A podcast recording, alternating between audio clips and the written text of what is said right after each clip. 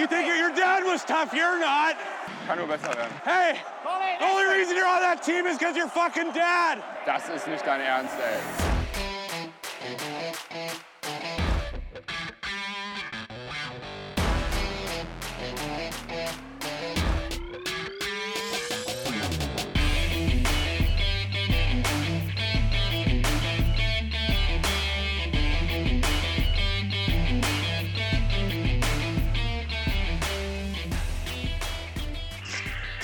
Sonntagabend, 22.39 Uhr. Hier ist der Trash Talk DG Podcast. Heute mal über Skype und deshalb äh, am Ende der Einleitung begrüße ich in Düsseldorf den André. Guten Abend miteinander. Und äh, am Ende der Anleitung in Cast den Daniel. Hallo Daniel. Hi. Ja, heute also über Skype und äh, deshalb nicht in der gewohnten Qualität, aber trotzdem nicht weniger. Ähm, kompetent. Ähm, Im Gegensatz zu mir wart ihr heute beide beim Spiel gegen Schwenning. Ich habe zu Hause nur die letzten zehn Minuten sehen können. Ähm, ja, äh, bring mich doch mal auf den aktuellen Stand. Was habt ihr gesehen? Wie war das Spiel? Also mit den letzten zehn Minuten, die du dir da angeschaut hast, hast du, äh, ich würde fast behaupten, die besten zehn Minuten der DEG zumindest gesehen. Das erste Drittel war gar nichts offizielle Schussstatistik, äh, Daniel, korrigiere mich, wenn ich da falsch liege, 3 zu 14, sowas in der Richtung. Also die DEG hat sich komplett an die Wand spielen lassen. Ähm, ist selten gefährlich aus dem eigenen Drittel gekommen, selten gefährlich in die neutrale Zone gekommen. Das war ganz, ganz übel. Das hat auch wenig Spaß gemacht zu gucken. Das zweite Drittel war etwas besser, dann mit 9 zu 9 Torschüssen. Äh, da hat die DEG ja dann äh, auch den, äh, ich glaube, es war ein Anschlusstreffer. Ich, hat, hat Schwenning 2-0 vorne gelegen? Ja. ja. Da hat die DEG den Anschluss gemacht. Und äh, dann im dritten Drittel, ja, wie ich finde, auch verdient ausgeglichen. Also das, das Spiel hat mehr von der Spannung als von der spielerischen Qualität gelebt. Du hast einfach gemerkt, die, die Schwenninger sind einfach qualitativ so schlecht, dass sie nicht besser konnten. Äh, unsere sind, keine Ahnung, so platt, habe ich das Gefühl, dass sie nicht besser konnten. Und ja, am Ende konnten sehr, sehr unansehnliches Spiel. Äh, meine Freundin war mit dabei, die hat sich, die konnte dem Spiel gar nichts abgewinnen. Also ja, und äh, tatsächlich finde ich fast, dass der eine Punkt für die DEG in Ordnung geht. Äh, wenn man allerdings die Steigerung betrachtet, hätte es auch ruhig noch ein zweiter sein dürfen, wobei das dann in der Overtime, äh, wie ich jetzt von Daniel gelernt habe, denkbar unglücklich war. Ich konnte es von meiner Position aus nicht sehen. Ich habe nur gesehen, dass die Schwenninger plötzlich gejubelt haben. Deswegen, also ja, so ein Spiel, ich möchte der Mannschaft überhaupt nicht den Einsatz absprechen. Wer konnte, ist gerannt. Ähm, ja, aber in Summe, wie gesagt, immer noch kein schönes Spiel deswegen. Ja, absolut. War, war definitiv kein schönes Spiel heute. Ähm, was ich aber auch sagen muss, ist, äh, was mir sehr aufgefallen ist, Schwenning seit dem Trainerwechsel, auch jetzt heute mein Eindruck, die laufen plötzlich mehr. Also die haben das sehr, sehr clever gegen uns gemacht, haben, finde ich, die Räume gut zugestellt, haben uns wenig gute Gelegenheiten gegeben und waren zur Stelle und waren vorne durchaus, was ich von Schwenning so auch nicht kenne, in Teilen kreativ und haben auch die Chancen sich ein Stück weit rausgespielt. Ähm, also ich fand Schwenning recht stark ich, und äh, muss man auch mal anerkennen, dass auch so ein Team, was da unten steht, jetzt nach dem Trainerwechsel, vielleicht mit neuer Motivation, ein bisschen neuen System, äh, da durchaus auch ähm, rauskommt aus dem Pushen und ja, am Ende glaube ich wirklich, ist unser, unser Team ist an die Grenze heute gegangen wieder. Ich meine, wieder mit fünf Verteidigern, wobei Geithner meiner Meinung nach nicht so viel Eiszeit heute bekommen hat. Ich habe jetzt die genauen Zahlen nicht. Aber ich glaube, dass die anderen vier Verteidiger schon extrem viel abgerissen haben. Jensen wohl wieder über 28 Minuten, nachdem er vorgestern 31 Minuten in äh, Iserlohn auf dem Eis stand. Und das noch vielleicht sogar leicht angeschlagen, wovon man ja ausgehen kann. Also da kann man einfach nur den Hut ziehen und muss sagen, mit dem einen Punkt können wir, glaube ich, ganz gut leben. Und äh, ja, Strahlmeier hat im Interview nach dem Spiel wohl gesagt, dass er selten so wenig aufs Tor bekommen hat. Äh, das kann jetzt gegen die DEG sprechen, kann aber auch einfach für Schwenning sprechen. Ähm, müsste man jetzt sehr detailliert mal hinschauen, woran es vielleicht wirklich lag. Aber ich bin zufrieden, dass wir einen Punkt geholt haben. Habe ich heute noch nicht mal mit gerechnet, ehrlich gesagt. Ähm, ja. Ja. ja, Milan, wie hast du denn die letzten zehn Minuten wahrgenommen am Fernseher? Also was ich gemerkt habe, ist, ähm, ich habe mich erstmal über diese 50 Sekunden 5 gegen 3 tierisch aufgeregt, weil das auch wieder total uninspiriert war, fand ich. Bis dann eben irgendwie durch, durch Ebner halt Reed Gardiner freigespielt wurde und dann zum Schluss kam. Der dann auch endlich mal wieder genau gepasst hat. Und danach hatte ich so das Gefühl, dass dieses Tor der DEG zumindest körperlich zusätzliche Energie gegeben hat. Vielleicht nicht mental vom Kopf her, weil da waren viel zu viele Ungenauigkeiten noch drin vom Passing, vom Passing her. Aber so insgesamt vom, vom körperlichen her hatte ich das Gefühl, danach war die DEG oben auf und vielleicht auch dem, dem 3 zu 2 näher als äh, die Schwenninger der Overtime. Also mein Eindruck. Ja, das habe ich auch so empfunden, dass wir da durchaus die Chance gehabt haben, noch äh, den Lucky Punch zu setzen und das Spiel doch noch zu drehen. Ja. ja, wobei man dann auch wieder die Frage stellen muss, wer soll das Tor machen? Ich meine, Flake macht im Moment äh, gefühlt ein Tor pro Spiel. Der hat einen richtig guten Lauf, äh, aber dann gehen mir auch die Ideen aus, wer für uns die Torschützen sein können. Riaz Bukatz, der ja sich zuletzt echt gesteigert hat, fällt hier im Moment auch aus. Ähm, so viele Jungs, die da Tore machen können, haben wir jetzt im Moment leider nicht. Ja, haben wir eigentlich gar nicht, ne? auch wenn wir komplett sind. Ja, das fehlt uns dieses Jahr mal wieder. Der Sniper fehlt. Der Sniper fehlt und ähm, ich weiß nicht, ähm, habt ihr das, das Spiel in Iserlohn vorgestern gesehen? Gar nicht. Nein, ich auch nicht. Nur die Zusammenfassung. Also, ich habe mir, äh, hab mir das erste Drittel angetan, das hat mir gereicht, dann habe ich umgestaltet nach, nach, zu Ingolstadt gegen München oder München-Ingolstadt. Also ganz ehrlich, ne, dieses, dieses ganz frühe 1 zu 0 von, von Flake, da erste Minute, super gemacht von ihm, Kein, keine Frage, aber das war für das Spiel das absolute Gift. Das absolute Gift, weil Iserlohn, die können es halt einfach nicht besser und die DEG eh schon äh, auf, auf, der letzten Hütte personell, konditionell, ähm, musste dann auch nicht mehr tun als nötig, um da nichts zuzulassen. Und das war absolut fatal. Es war so sterbenslangweilig. Äh, die einen, die könnten, konnten einfach, die können es einfach nicht besser.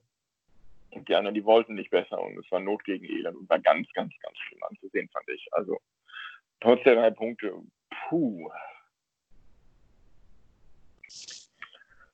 Ja, das sind aber auch drei Punkte, die du mitnehmen musst, ne? Weil, äh, also alle anderen, die die Playoffs spielen wollen, die werden die drei Punkte gegen Iserlohn oder aus Iserlohn auch mitnehmen. Ich meine, die äh, Zeiten, wo man vor Iserlohn und Nick Peterson äh, einen riesen Bammel haben musste, sind jetzt auch lang vorbei. Ja, Nick Peterson ist ja nicht mehr da, aber alle anderen, die so unsere Kragenweite diese Saison sind, gewinnen in Iserlohn mal eben 6-1, wie heute Augsburg zum Beispiel. Ja, und die Frage ist ja, sind die wirklich unsere Kragenweite? Ja, eine sehr berechtigte Frage. Ich denke nämlich nicht. Im Moment ist unsere Kragenweite bestenfalls so eine Wundertüte wie Wolfsburg, die mal gewinnen kann, mal verlieren kann, aber äh, also ein Playoff-Aspirant oder ein Halbfinalaspirant sind wir im Moment nicht. Nee, sehe ich ganz genauso. Und äh, äh, apropos Wolfsburg, äh, Festerling heute in Krefeld auch mit so einem äh, äh hier, hier am Tor und äh, Puck aufs Schlägerblatt-Tor. Nee, der hat ein Cross-Tor gemacht. Ja. Oh, habe ich noch gar nicht gesehen. Ja, ich weiß nicht, was ich von den Dingern halten soll. Einerseits sieht es ja total spektakulär aus, aber andererseits kriegst du es halt nicht fair verteidigt eigentlich. Ja, gut, aber die, das Regelwerk, äh, Regelwerk gibt es halt her. Ja, ich finde es okay. Also wenn jemand die Technik drauf hat, das muss ja in der Regel passiert das ja aus vollem Lauf normalerweise von einem Spieler. ist ja selten, dass einer mal hinterm Tor gemütlich steht und sich den dann zurechtlegt. Also das passiert in den höchsten Ligen ja doch eher selten, weil man da doch, glaube ich, mittlerweile ganz gut aufpasst, da man weiß, dass das eine Option ist. Bei den meisten ist ja der Überraschungseffekt da, wenn sie mit Geschwindigkeit ankommen und während dem Vollspeed laufen, sich den Puck da auf den Schläger legen, aufs Blatt und dann da rein. Also das finde ich, wenn man das drauf hat, warum nicht dann auch belohnt werden? Ja. Ja. Ja, äh, Ja, Wolfsburg ist ja auch unser nächster Gegner, nachdem wir heute Krefeld 5-1 aus der Halle geschossen haben. Oder 6, nee, 5-1, ne, glaube ich. 5 Äh, ja, da äh, bin ich jetzt auch mal auf das nächste Spiel gespannt. Ich meine, unsere Jungs, so vor allem die Verteidiger, die werden gucken, dass sie nur irgendwie regenerieren bis übermorgen. Stürmer, gut, hofft mal, dass Lukas vielleicht wieder zurückkehrt. Bei Nering weiß man ja nicht, wann er wieder da ist. Wird ein, wird ein enges Höschen gegen Wolfsburg. Das wird auch ein wichtiges Spiel durchaus für den Playoff-Kampf da im Moment um die Pre-Playoffs. Ja, ich, äh, also, was mir heute so ein bisschen aufgefallen ist, wo, wo andere Vereine vielleicht einen Schritt weiter oder einen Schritt besser aufgestellt sind. Die U20er, die bei uns im Moment mitspielen, mit Ausnahme von Charlie Janke, äh, bringen herzlich wenig. Also der, der Eder hat heute so viele Puckverluste gehabt unter leichter Bedrängnis. Also der hat mir heute gar nicht gefallen. Und das, das war auch schon in den letzten Spielen so. Äh, jetzt, wo er halt verstärkt in den Fokus rückt, äh, überlege gerade, Leon Niederberger, ist der auch noch ein U20er? Also Charlie Janke ist kein U20er, der ist 21. Ach krass, ich dachte, der wäre U20er. Ja, aber nein, aber reden wir nicht von unserem U23-Kontingent? Lassen wir uns gerade nicht verwirren von der U20-WM. Danke, Daniel. du hast völlig recht. ich, bin, ich bin so auf U20-WM getrimmt. Äh, ich habe aus dem U23-Kontingent ein U20-Kontingent gemacht. Okay. Also wenn man daraus jetzt wirklich äh, aus der 23 und 20 machen würde in der Liga, fände ich das nicht schlecht. Aber das ist ein ganz anderes Thema. Äh, na gut, ja, dann, dann fällt Charlie dann ein. Ja klar, auf jeden Fall. Aber Deswegen, und der- Niederberger nicht mehr. Der im Moment die Leistung bringt, die, die man vielleicht mal erwarten kann von so einem jungen Typen. Oder zumindest den, den Einsatzwillen, wenn man so, wenn man so möchte. Ja, das stimmt. Da fehlt uns definitiv äh, die Qualität bei den jungen Spielern. Ja, wir haben da nicht diesen, diesen einen dabei, der so hervorsticht und der auch direkt zu Saisonbeginn vielleicht mal, und das stützt natürlich gerade so einen jungen Burschen, wenn er in den ersten zwei, drei Spielen mal eine Hütte macht.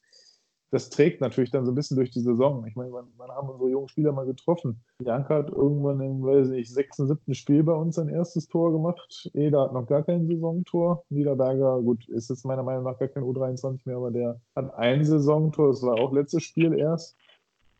Ja, und dann hört es ja schon auf. Der Rest sind ja eher dann Verteidiger. Ja. Ja, und da sind wir halt den anderen Vereinen meiner Meinung nach hinterher. Also ich meine, äh, wenn man allein mal nach München guckt mit äh, Justin Schütz und äh, JJ Petterka oder nach Mannheim, die jetzt zum zweiten Jahr in Folge einen echten, ja, einen soliden Top-6-Stürmer haben, äh, der da als U23er mitzockt oder Berlin äh, oder Köln, also da hängen wir echt übel hinterher. Und die Frage ist Wie- ja, warum? Wie wir siehst du denn da bei Mannheim als Top-6-Stürmer?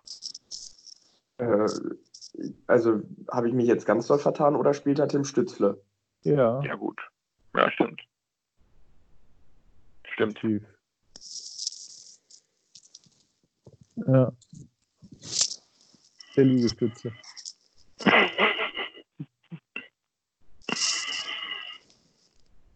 Ja, eigentlich ist doch, wo wir schon so dabei sind, gerade eine ganz nette Gelegenheit, mal so ein bisschen Halbsaison-Fazit zu ziehen, oder?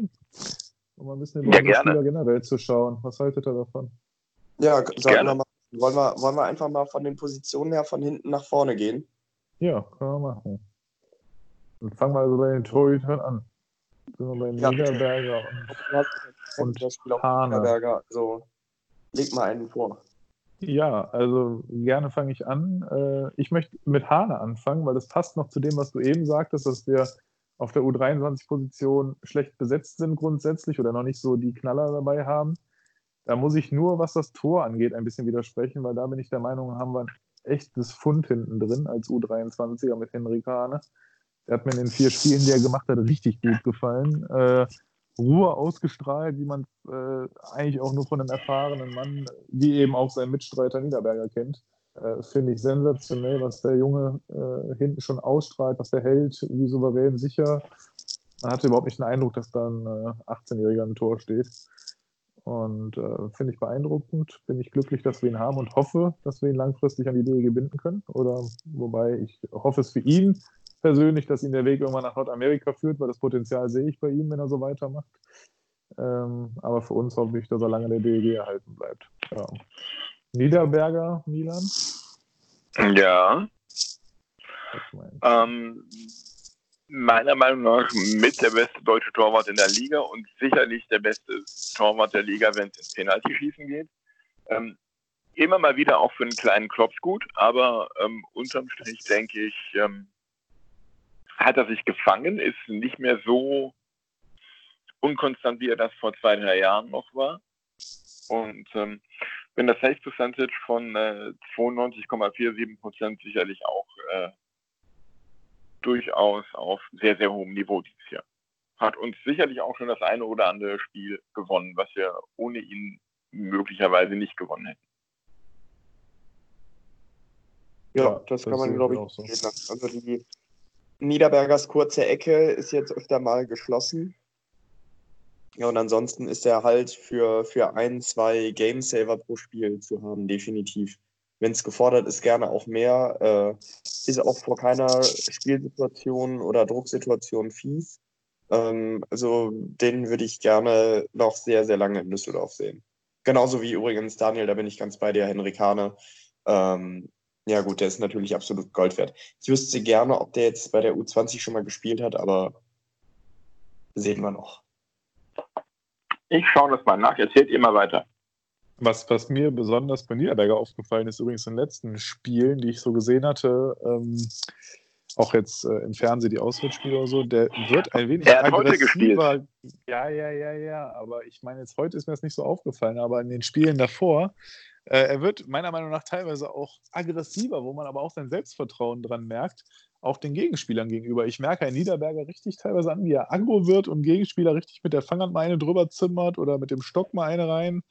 Äh, das kannte ich so bisher von ihm noch gar nicht. Vielleicht habe ich es auch einfach nie wahrgenommen, aber der wird ein bisschen mehr aggro, meiner Meinung nach, was mir aber gefällt. Also ich finde, so ein Torwart muss sich auch mal durchaus wehren gegen die Leute, die vor seinem Tor stehen. Ja, das äh, macht ja sonst keiner. Ja, eben. Ja, und es gibt da ja durchaus in der äh, Eishockey-Geschichte durchaus prominente Vorbilder. Aber kurz zu Haare, der hat tatsächlich heute gegen Tschechien gespielt. Ja, nicht schlecht. Erstmal einen schönen äh, Sieg verbucht. Ja. Ja, machen denke, wir mal weiter. Äh, genau. Wir waren ja, da beim Thema, da wehrt sich ja keiner vorm Tor. Bitte? Genau. Wir waren ja gerade beim Thema, da wehrt sich keiner vorm Tor. Da sind wir ja direkt schon bei den Verteidigern. Ja, genau. Äh, ich gehe jetzt mal nach Rückennummern äh, und bin dann bei Johannes Johannessen, der ja zumindest ich vor der Saison sowas wie eine Blackbox war. Also nie was gehört, nie was drüber gelesen. Ähm, war, dann, war dann zu Beginn erstmal verletzt, kam dann, äh, glaube ich, kurzfristig ge gegen Iserlohn wieder ähm, also ich finde, er löst so gut wie jede Situation richtig an der, an der gegnerischen blauen Linie. Wenn er tief spielen muss, spielt er tief. Wenn er schießen kann, schießt er. Ähm, ich weiß, ja, körperlich hält er eigentlich auch ganz gut dagegen. Ich kann mich jetzt zwei, drei, vier Heimspielen daran erinnern, dass er, dass ein Gegner ihn abräumen wollte, nachdem man Pass gespielt hat. Aber Johannessen sich tatsächlich ziemlich gut gewehrt hat. Ähm, er ist noch jung und ehrlich gesagt würde ich mir das gerne noch ein Jahr angucken, was der Junge leisten kann, äh, weil die Aussage, dass er Potenzial hat, die glaube ich erstmal.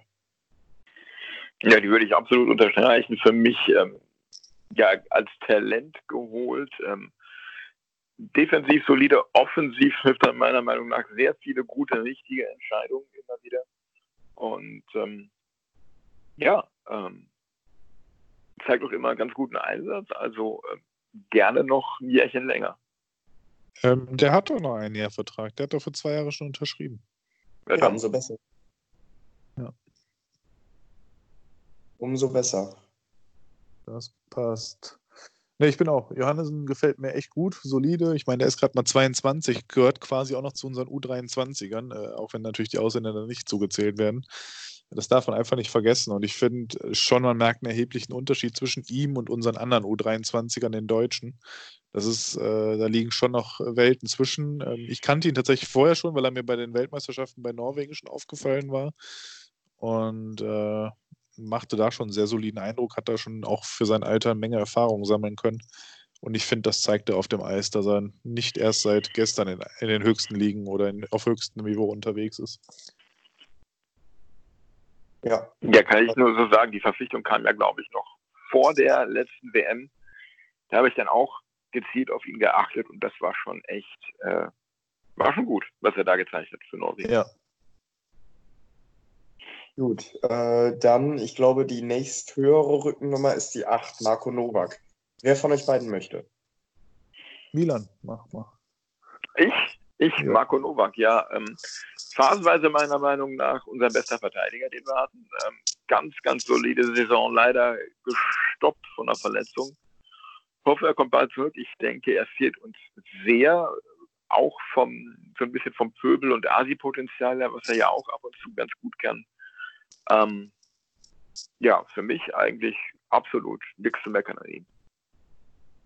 Ja, ich denke, das, das, kann man auch so festhalten. Am Ende des Tages ist es im Moment ein herber Verlust, dass er eben verletzt ist und der Mannschaft fehlt. Das merkt man schon.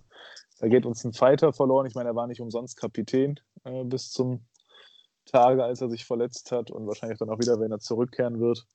Ähm, hat sich, identifiziert sich meiner Meinung nach mit, dem, mit der Mannschaft, mit der DEG, war früher hier, ist jetzt wiedergekommen. Äh, ich glaube, der lebt DEG, der lebt Düsseldorf. Ähm, der fühlt sich hier wohl, der, der gibt alles in jedem Spiel. Ähm, ich glaube, wir können froh sein, dass wir ihn da hinten haben. Und wir können auch froh sein, dass er bis 22 schon verlängert hat und wir zumindest dann, wenn er wieder fit ist, noch die nächsten Jahre viel Spaß an ihm haben werden. Ja, absolut. Also da, da gibt es für mich auch nichts hinzuzufügen. Eine DEG mit Novak ist mir lieber als eine DEG ohne Novak. Richtig. Ja. Nach der 8 kommt ähm, die 25, das ist Johannes Huss. Nein, die 9 kommt nach der 8. Die 9? Wir sind ja bei den Verteidigern. Das ja, war ja. ein Spaß. Ich dachte nur, weil nach der 8 kommt die 9.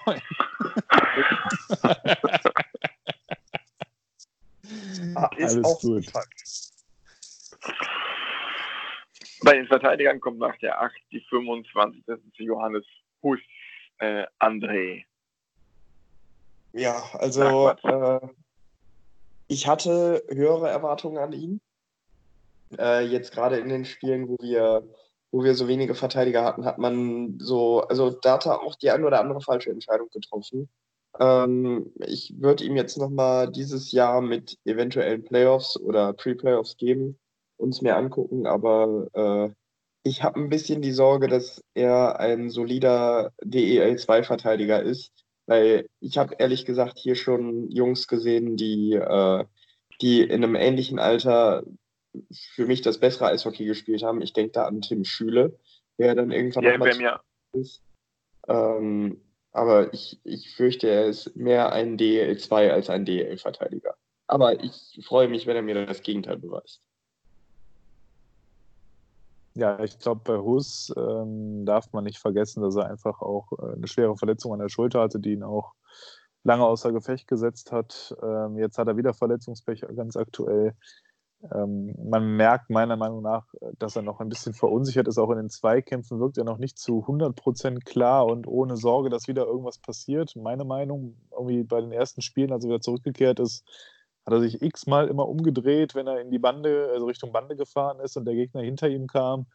Ähm, und genau diese Unsicherheit merkt man, finde ich, noch in seinem Spiel auch. Wobei ich sagen muss, auch er hat sich meiner Meinung nach in den Spielen dann, die er gemacht hat, zwölf sind es jetzt die Saison bisher, äh, durchaus gesteigert. Also man sieht da schon, wenn er dann mal auf dem Eis ist und auch ein bisschen länger, dann äh, glaube ich, kann er zumindest solide hinten spielen. Dass er jetzt nicht der große Starverteidiger wird, äh, analog vielleicht einem Ebner oder einem Novak, äh, da würde ich im Moment auch meine Zweifel haben. Und wie du schon sagst, André, vielleicht eher einer, der in Liga 2 das Zepter besser schwingen kann als in Düsseldorf. Ja, wen, wen, wen haben wir als nächstes? Derschi mit der 27. Ja, ähm, Alex Dersch, also Äh, nach, ich glaube, der war bei, bei den Tampa Bay Lightning im Camp im Sommer. Und Mhm. äh, als ich das gehört habe, habe ich ehrlich gesagt auch etwas mehr erwartet. Äh, muss ich aber sagen, hat, also ich habe ihn zu selten bewusst gesehen, als dass ich da wirklich eine, äh, eine profunde Meinung hätte. Ich, ich meine, er wird nicht umsonst U20 WM spielen. Ein bisschen Eishockey wird er schon können, aber ähm, wie gesagt, eine, eine wirklich gute Meinung kannte ich mir noch nicht bilden. Hat die drittwenigste Eiszeit Alex Wersch mit 131 Minuten. Weniger haben nur Alex Ehl und Nikolas Geithner. Und ähm, ja, mehr muss man dazu eigentlich, glaube ich, auch gar nicht wissen. Ja, was, was aber schon beeindruckend ist, ist erstmal sein, sein körperliches Format. Ich glaube, wir hatten selten einen deutschen Verteidiger in dem Größenformat äh, mit 19 Jahren. Also ich finde, der bringt schon ordentlich Statur aufs Eis, wenn der da steht. Ähm, und äh, was ich von ihm gesehen habe in den wenigen Eiszeiten, die er hatte, hat mir schon gefallen, muss ich sagen, für sein Alter. Ich glaube, der ist jetzt auch gerade 19, äh, hat noch ein Jahr jetzt auch Vertrag nach diesem Jahr, also bis 21. Ähm, ich bin schon guter Dinge, dass der uns äh, noch viel Freude machen wird. Also bei ihm habe ich zumindest einen besseren Eindruck als bei Huss. Das stimmt allerdings auch, ja. Ja, das, ja, doch, das, das kann man erstmal so stehen lassen. Äh, der nächste müsste dann sein äh, Nicholas B. Jensen. Jawohl. Ja, da kann ich äh, jetzt mal anfangen. Jensen, äh, ja, wir haben es eben schon mal zum, zu den letzten Spielen und zum aktuellen so ein bisschen gesagt. Im Moment für mich ein absoluter äh, Charakterspieler, äh, geht voran, stellt sich in den Dienst der Mannschaft. Ähm, hat mir zu Beginn der Saison, man weiß es vielleicht noch aus den ersten Folgen oder der ersten Folge, die wir aufgezeichnet haben, da war ich äh, alles andere als ein Freund von Jensen, immer zu langsam, viele unnötige Strafen gezogen, schlechte Stellungsspiel. Hat mir zu Beginn, zu Beginn der Saison wirklich überhaupt nicht gefallen. Ich muss sagen, im Moment von Spiel zu Spiel, äh, so die letzten Wochen, äh, macht er sich und gefällt mir auch echt besser. Also wirklich äh, sehr solide, kämpft richtig, also geht richtig auch in die Zweikämpfe hart rein, spielt endlich seinen Körper wirklich durchweg mal aus. Ähm, am Anfang wusste ich manchmal nicht, ob er überhaupt weiß, was er für einen wuchtigen Körper mitbringt. Äh, jetzt weiß er es wieder vom Gefühl her. Und äh, nee, also im Moment muss ich sagen, wenn er jetzt diese Leistung, die er aktuell aufs Eis bringt, konserviert und beibehält, dann kann ich mir auch bei ihm durchaus vorstellen, dass ich ihn nächstes Jahr nochmal sehe. Einfach allein wegen Format. Also er darf nur noch öfter mal äh, auch Niederberger oder Hane beschützen und durchaus mal die ein oder andere Faust mehr schwingen lassen, wenn er mal einen Gegner wieder meint, mit dem Stock anzufuchteln. Aber ähm, gefällt mir zuletzt echt gut. Ja, das, Ja. Äh, der hat sich, der hat sich schon gesteigert. Also er hatte auch mal so ein, ja, du hast gesagt, das so ein paar schlechte Entscheidungen, äh, auch über mehrere Spieler, aber im Moment gefällt er mir ganz gut.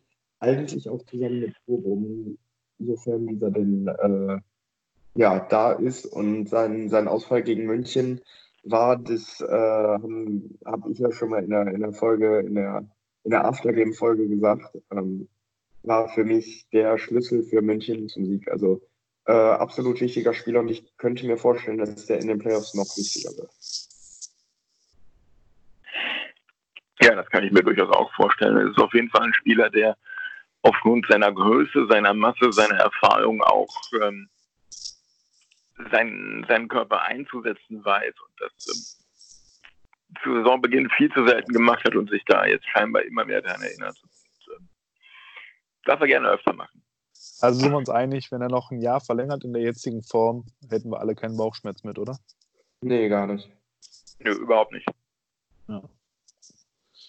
Sind wir beim nächsten Kandidaten, der als nächstes kommt, die 51, Marc Zanetti, für mich auch einer derer, wo ich feiern würde, wenn er verlängert, weil man einfach merkt, auch bei ihm, ähnlich wie bei Novak, der lebt DEG. Was meint ihr? Ähm, ich weiß es nicht. Ich bin da so ein bisschen hin und her gerissen. Ich habe mich wahnsinnig gefreut, als er gekommen ist. Ähm, aber andererseits, ähm, ich habe ihn irgendwie anders in Erinnerung gehabt aus seinem ersten Gastspiel. Und äh, wenn ich so vergleiche, dann hat er mir damals besser gefallen als heute. Ist so mein Eindruck. Ich weiß nicht, vielleicht ist das auch irgendwie täuscht er die Erinnerung. Aber ähm, ich finde, er spielt unspektakulär. Was nicht heißt, dass es, dass es schlechter ist. Ähm, damals hat er mir einfach besser gefallen. Mm. Ja, ich glaube, ich glaube, was der Effekt da ist, ähm, in dieser unheimlich untalentierten Truppe damals, in der der Zanetti spielen musste, ist er halt deutlich positiver aufgefallen. Ne? Ähm, Absolut. Ja. Ich meine, da, da waren ein paar echte Antinamen dabei und äh, Zanetti als, äh, als, äh, ja, als junge Kraft äh, immer sehr präsent, körperlich sehr präsent, ähm, auch mit Emotionen beim Spiel dabei. Das fällt natürlich anders auf als jetzt in so einer etwas äh, ja, doch professionelleren Truppe, die wir da heute haben. Ähm, ich hatte am ehrlich, äh, ehrlich gesagt am Anfang mit, mit Zanetti so meine Probleme. Inzwischen, aber spätestens beim Spiel gegen München hat man gesehen, den Typ brauchen wir. Das ist, das ist ein Typ, der einen Unterschied ausmachen kann, auch über eine ganze Saison zwischen, zwischen Ziele erreichen und Ziele verfehlen. Ähm, inzwischen setzt er eigentlich regelmäßig Checks, wo mal die Bande wackelt und äh, so einen brauchst du. Da, da, den fasst auch keiner an. Ähm, der, der hilft auch jetzt im Powerplay aus. Also das, das zeigt schon seinen Stellenwert. Und wenn wir, wenn wir den nochmal verlängern könnten, das wäre schon eine, eine sehr gute Sache.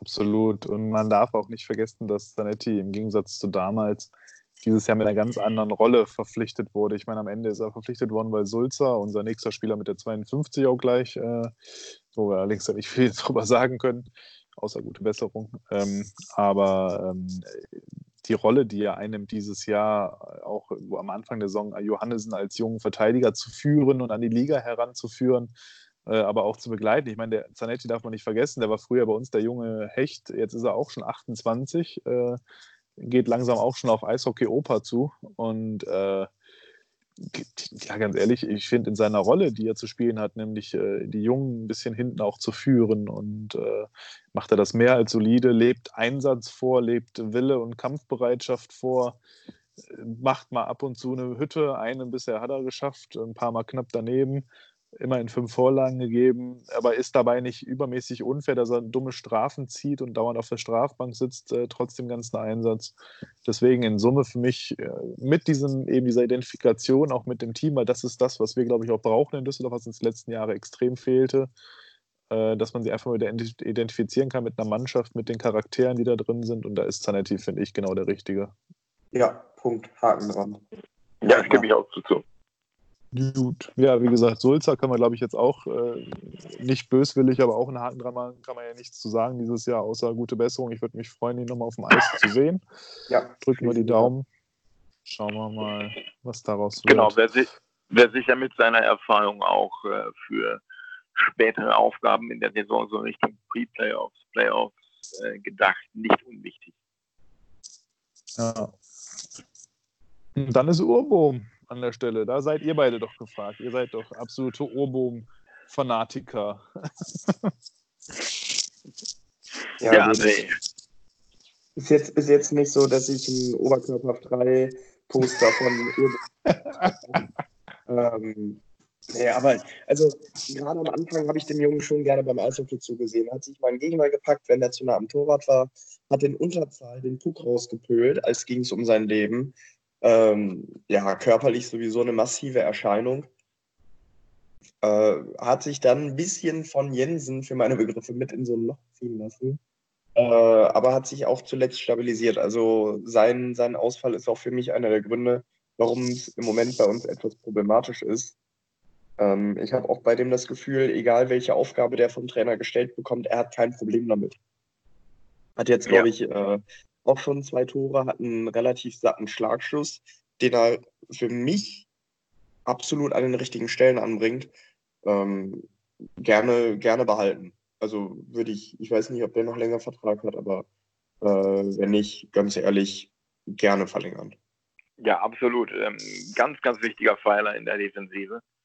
Ähm, bringt Stabilität rein, bringt ähm, durch seine Erscheinung da auch ein bisschen Respekt rein, auch wenn er davon gerne mehr zeigen dürfte.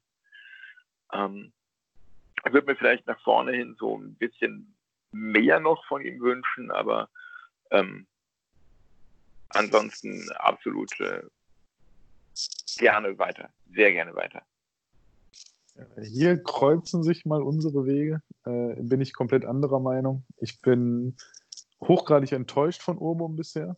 Äh, körperliche Präsenz fehlt mir bei ihm völlig. Äh, lässt er überhaupt nicht das spielen, was man von jemandem, der schon NHL-Erfahrung mitbringt, mit seinen Maßen etc., äh, wo man davon ausgehen dürfte, dass er da auch ein bisschen mehr den Körper spielt, äh, fehlt mir bei ihm völlig mal so ein saftiger Check, mal einfach äh, vorm Tor aufräumen. Das erwarte ich von jemandem, den man da geholt hat, mit den Maßen und der Erfahrung, die er mitbringt.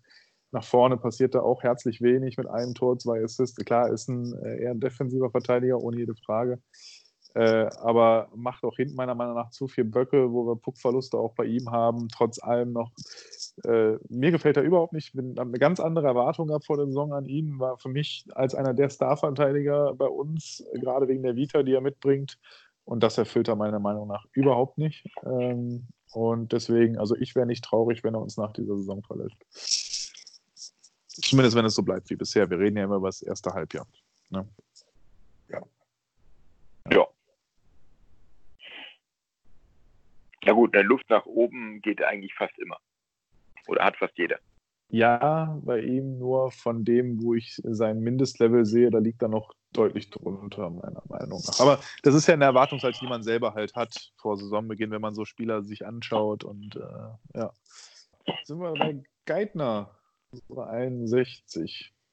Okay, ja, hat jetzt 15 Spiele für uns gemacht, im Durchschnitt 5 Minuten Eiszeit pro Spiel. Das heißt, er hatte gar nicht so viel Gelegenheit, sich jetzt groß auszuzeichnen und auch nicht so viel Spielpraxis, dass er vielleicht so reinkommen kann, um ihn hier fair zu bewerten, ähnlich wie es auch bei Dersch und vielleicht ein Stück weit sogar auch Hus der Fall ist. Ähm, aber ich finde Geithner, ich meine, ist ja auch wirklich ein absoluter Jungspund aus der zweiten Liga zu uns gekommen, äh, macht das hinten, wenn er dann spielt, finde ich ganz souverän soweit, ist 21. Äh, man merkt, dass er halt ein bisschen schmächtig ist noch. Also ich finde, für einen Verteidiger ist er halt ein bisschen schmal geraten aktuell.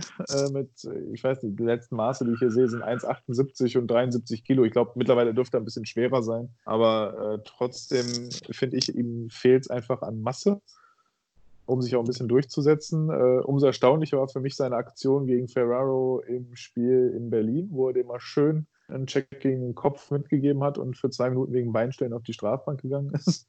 äh, ja, äh, nee, weiß ich nicht. Geithner finde ich schwierig zu bewerten, ehrlich gesagt. Fällt mir auf der einen Seite ganz gut, auf der anderen Seite aber auch nicht. So ein neutrales. Das ist wirklich so ein Neutrum irgendwie. Schön, wenn er da ist, ist aber auch egal, wenn er nicht da ist. Ähm, ja, schön, schön gesagt. Also, was mir bei Geithner aufgefallen ist, ich glaube, der kann einigermaßen gut skaten. Ähm, mindestens mal geradeaus. Die Schritte von ihm recht zügig. Äh, man darf aber nicht vergessen, sowas baut eigentlich mit, mit zunehmendem Alter ab. Ähm, ansonsten, ja, körperlich äh, schwierig. Ähm, ich weiß nicht, also der, der braucht, glaube ich, noch ein noch vielleicht mal eine Saison beim, beim Förderlizenzpartner oder so. Ähm, ja, also ist mir jetzt nicht sonderlich negativ aufgefallen, wobei man auch gegen München gemerkt hat, wenn es gegen Top-Namen geht, äh, dann äh, ist das Ganze noch eine Nummer zu groß äh, für ihn. Wobei man, Daniel, du hast es gerade gemacht, es ist die Frage, wie ist die Erwartung? Und für mich ist die Erwartung, der Junge soll kein Eigentor schießen, soll Schaden irgendwie minimieren und dann wieder auf die Bank fahren, um die, um die äh, alteingesessenen, um die gestandenen Verteidiger zu entlasten. Und ich glaube, das macht er. Und er hat einen kleinen Vorteil, den, der ihn noch ein Stück weit sympathischer macht. Das ist, dass er in Düsseldorf geboren ist. Natürlich immer ein kleiner Vorteil.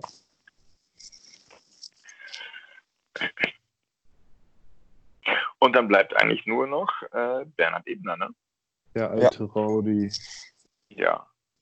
Mit Licht und Schatten irgendwie, oder?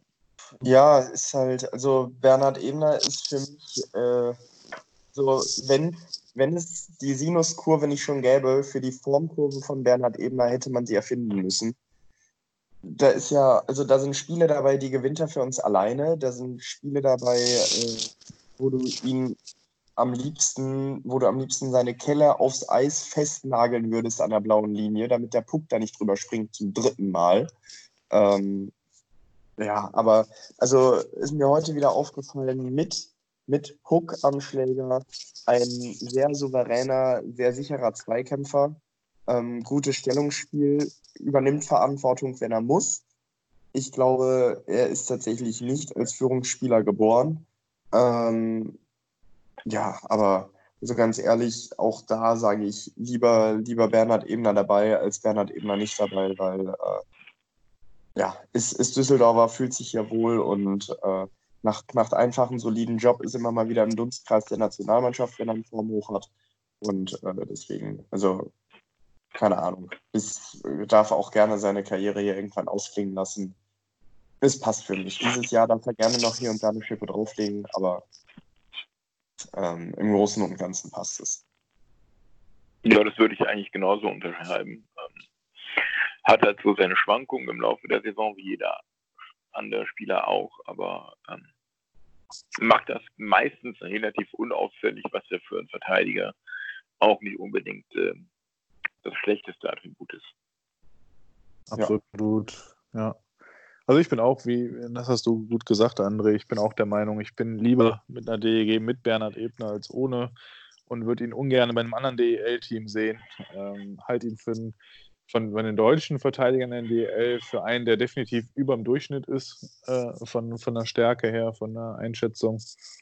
Und ich glaube auch, dass er einer der leider meiner Meinung nach am wenigst gewürdigsten äh, DEG-Spieler ist. Ich glaube, wie er sich auch mit der Mannschaft äh, identifiziert, was der seit Jahren leistet und uns äh, an Spielen gewonnen hat, hätte er es verdient, ab und zu mal noch mehr gefeiert zu werden. Klar, er hat seinen eigenen Gesang, aber am Ende des Tages finde ich, ist Ebner ein absoluter Düsseldorfer mittlerweile durch und durch, auch wenn er irgendwo aus Bayern kommt, wie ich meine. Ähm, ich, ich liebe ihn. Ich bin einfach froh, dass er da ist. Und äh, ja, äh, Ebner war damals mein erstes Trikot, auch was ich von einem Verteidiger mal geholt habe. Und äh, ich bin überzeugt, warum, weil ich ihn einfach richtig solide und gut finde. Ja. Gut. Gut, haben wir die Verteidiger. Ja.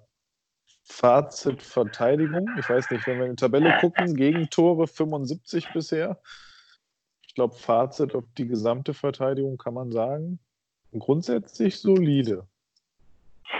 Ja, grundsätzlich solide, aber nach vorne darf gerne noch ein bisschen mehr gehen und äh, gerne mehr Gewalt. Ja. Urgewalt. Gut, Stürmer. Äh, ich zähle von 0 nach oben und komme als erstes zur 9. Ach ja, Kamera, stimmt, habe ich geklappt. Ja, Kamerakind Maxi. ja, ähm, Entschuldigung, ähm, Maxi Kamera hat durchaus seine äh, herausragenden, absolut herausragenden Momente. Manchmal für mich ein bisschen zu eigensinnig. Ähm, insgesamt freue ich mich aber wahnsinnig, dass er wieder da ist ähm, darf nur gern noch öfter helfen, bitte. Ja, also würde ich mich anschließen. Äh, absolut. Und ich finde eine Verstärkung fürs Team. Man hat am Anfang der Saison gemerkt, ihm hat es extrem gefehlt, endlich mal sein erstes Tor zu schießen.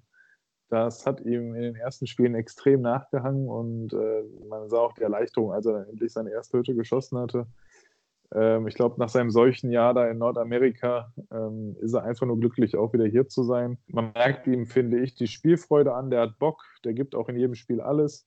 Und wenn jetzt die Reihe, wir hatten ja das eingangs äh, vor der Sendung mal kurz thematisiert, wenn man so auf die Plus-Minus schaut, er mit seiner Reihe mit Barton Gardner, nur mit minus drei im Verhältnis zu den minus elf und minus sechs der anderen beiden Mitspieler, aber ich glaube, wenn die Reihe sich insgesamt noch ein bisschen wieder fängt, was auch das Defensive angeht und äh, vorne noch die eine oder andere Situation geschickter löst, vielleicht genau wie du es schon sagtest, Milan weniger eigensinnig, dann halte ich Kamera für einen absolut wichtigen Eckpfeiler für die DEG auch im nächsten Jahr und glaube, dass der uns auch noch viel, viel Freude bescheren kann. Und durchaus auch einer der ist, der mal so einen überraschenden äh, Handgelenkschuss äh, loslassen kann, der dann doch mal das eine oder andere Spiel in die richtige, äh, richtige Richtung bewegen kann. Ja, ich, ich würde Maxi, also Maxi Kamera ja, auf jeden Fall eine Verstärkung. Läuferisch, technisch, äh, guter Schuss. Ja, körperlich ist natürlich manchmal so eine Sache, aber äh, einfach ist nicht jeder als Hulk geboren, das ist nun mal so. Ähm, ich würde in der jetzigen Situation Maxi Kamera stärkere Mitspieler wünschen. Ähm, weil er für meine Begriffe das Potenzial hat für 60 Scorerpunkte in der Liga, definitiv. Davon äh, bestimmt mal 20, 25 Tore. Ähm, aber ja, mit den, mit den aktuellen Nebenleuten, ohne, ohne den beiden Jungs dazu nahe treten zu wollen, ist das im Moment einfach nicht machbar. Vielleicht ist es auch nicht ganz sein System, was wir dieses Jahr spielen. Das kann auch sein, aber äh, ich glaube, von Maxi Kamera dürfen und können wir mit der richtigen Besetzung noch mehr abmachen. Ja, eigentlich erstaunlich, ne? weil Bartha mit 25 Punkten, Gardner mit 24 und dann Kamera mit 17. Er fällt in der Reihe tatsächlich etwas ab. Ja. Wobei die Frage ist, liegt es an Kamera oder liegt es einfach an der Chemie, die da ist? Ich meine, früher in der letzten Saison, als Kamera da war, haben sich Bartha und Kamera ja wirklich fast blind verstanden zum Ende der Saison hin. Äh, mittlerweile bin ich schon der Meinung, man müsste, wie du schon sagst, André, vielleicht da mal die Reihe auch durchaus trennen, um da mal wieder frischen Wind reinzubringen, auch für Gardner und Bartha. Dass man da, weiß ich nicht, irgendjemanden, der durchaus, so ein Svensson könnte ich mir da zum Beispiel mal vorstellen, der da ein bisschen rumwuselt mit den beiden, der auch defensiv stärker ist, vielleicht noch ein Stück weit. Ähm, sowas in die Richtung. Ja. Ja, Svensson, Ja, also Svensson müssen wir, müssen wir glaube ich, nachher behandeln. Ich finde die Idee mit Svensson sehr interessant, aber müssen wir, müssen wir nachher mal, äh, Ja, wenn er dann Können wir- irgendwann behandeln. genau. Vielleicht können wir ja am Ende, wenn wir, wenn wir den Sturm durch haben, nochmal so ein bisschen die Reihen insgesamt diskutieren. Ja. Mal schauen. Ja, gute Idee. Gut. Äh, noch irgendwas zu Maxi? Nee. Nein. Gut, wer kommt denn dann? Dann kommt, glaube ich, äh, die 15. müsste Stopp, das Nee, sein. 14. Rihards 14. Bukatz. Rihard Buckert, dem, ja, dem, dem gebe ich immer gerne ein zusätzliches R nach dem U. Wenn ich ihn ausspreche. Rihard Buckert, ja. Für mich eine absolut positive Überraschung. Ich glaube, in einer der letzten Aftergame-Folgen habe ich das schon mal gesagt. Er war für mich bisher immer so ein bisschen unterm Radar, aber er fällt mir immer wieder positiv auf durch ganz viele richtig gute Aktionen im Offensivspiel. Also ich habe, äh, mir ist der erstmal bei Berlin, da hatte der seine, seine ersten DL-Spiele, äh, dann auch in den Playoffs, ist dem ja mehr oder weniger gar nicht aufgefallen. Äh, Schwenning, ja, war halt einer von vielen, die ein bisschen, ein bisschen Eishockey konnten. Mm. Dieses Jahr hat er, äh, was die Torausbeute betrifft, ist er auf dem Weg, seinen, seinen DL-Bestwert aufzustellen, hat jetzt äh, sieben Tore, letztes Jahr neun gehabt. Dafür bei den Vorlagen etwas schwächer, liegt vielleicht auch an den Nebenleuten, muss man mal fragen. Ähm, gefällt mir immer besser. Schade, dass er verletzt ist. Ähm, und wie du, Milan, also mir gefällt vor allen Dingen sein Aufbauspiel. Der Junge geht schnell, konsequent durch die neutrale Zone und schafft es fast immer, Zeit in der offensiven Zone zu generieren mit seinen Nebenleuten, beziehungsweise mal einen guten äh, Konter anzuleiern, weil der halt ja nicht, nicht zu langsam ist, technisch ganz gut ist. Und hier war jetzt einmal gesehen, er auch eigentlich einen ganz guten Schuss hat. Ja, was mir bei ihm auffällt, er ist ungemein scheibensicher. Wenn er den einmal hat und Tempo aufgenommen hat, ist er nur ganz, ganz schwer von der Scheibe zu trennen. Ähm, und ähm, das ist echt äh, beeindruckend, muss ich sagen. Ich bin echt sehr positiv angetan von ihm. Ja, Ich meine, der Junge ist ja jetzt auch erst mal nur 24. Ähm, klar, es gibt natürlich andere Eishockeyspieler, die mit 24 schon einen Schritt weiter sind. Aber ganz ehrlich, für DEL-Verhältnisse äh, super Typ. Und ich glaube, auch da mit den richtigen Nebenleuten könnte ich mir zum Beispiel auch auf einem anderen Flügel neben Maxi Kamera vorstellen. Äh, glaube ich, dass das eine recht äh, explosive Mischung sein könnte. Äh, weil wenn du zwei technisch sichere, läuferisch gute Jungs hast, ähm, die auch noch einen guten Abschluss haben, das ist unangenehm zu verteidigen. Aber also ich bin, ich bin mit der Verpflichtung zufrieden. Ich würde den auch gern behalten. Ja, also ich bin auch zufrieden mit der Verpflichtung. Eine kleine Korrektur, ist, glaube ich, im Moment nur krank, nicht verletzt. Das heißt, wir haben vielleicht Glück und er spielt am Montag wieder. Muss mal abwarten. Ich glaube, der hat irgendwie eine Grippe oder irgendwas sich eingefangen über Weihnachten. Ähm, aber nein, Riyad Bukarts bringt viel Kreativität ins offensive Spiel. Der hat auch Ideen einfach mal, bringt viel Geschwindigkeit da rein. Wie du schon sagtest, Milan viel Pucksicherheit. Erinnert mich manchmal an so einen kleinen Bulldozer. Ich meine, der hat ja auch mehr, hat ja ein gutes Gewicht für seine Körpergröße, ist ja auch sehr kräftig. Ähm, Der, also, weiß nicht, der fräst da durchaus mal durch die Abwehrreihen durch und das gefällt mir auch echt gut. Am Ende des Tages muss man dann aber natürlich auch durchaus wieder mal auf die Punktausbeute schauen. Das sagtest du ja schon, André. Da ist er jetzt im Moment zwar, was Tore angeht, auf seiner persönlichen Bestmarke, aber auch das, was er im Moment abliefert, offensiv, es kann natürlich auch wieder in Reihen liegen, aber ob das reicht, eine Ausländerlizenz in der DEL zu belegen, äh, ist wiederum eine andere Frage. Äh, da müssen wir vielleicht auch nochmal bei der Reihenkonstellation drüber diskutieren, weil auch da bin ich bei dir. Ich glaube, auch bei ihm liegt es daran, dass er einfach nicht die mega starken Nebenleute jetzt die Saison über hatte. Wenn man ihn jetzt in zwei guten Spielern zusammenpackt, sehe ich bei ihm auch Potenzial für Spiele gleich Punkte. Ja, dem ist nichts mehr hinzuzufügen. Und ähm, würde ich sagen, und dann kommen wir jetzt endlich zu Charlie Janke, unserer, wie ich finde, großartigen Neuverpflichtung aus Berlin. Top-Verpflichtung. Junger deutscher Spieler, der sich richtig reinhängt, der auch sehr viel richtig macht immer wieder vollen Einsatzfrei inzwischen, glaube ich, auch schon zweimal getroffen hat. Also für mich ein super Transfer. Absolut. Äh, Charlie Hanke hat mich auch vom ersten Spielern begeistert. Man sah sein, seine Lust am Eishockey, sieht man ihm wirklich an. Jetzt finde ich auch extrem schlau. Also spielt schlaues Eishockey.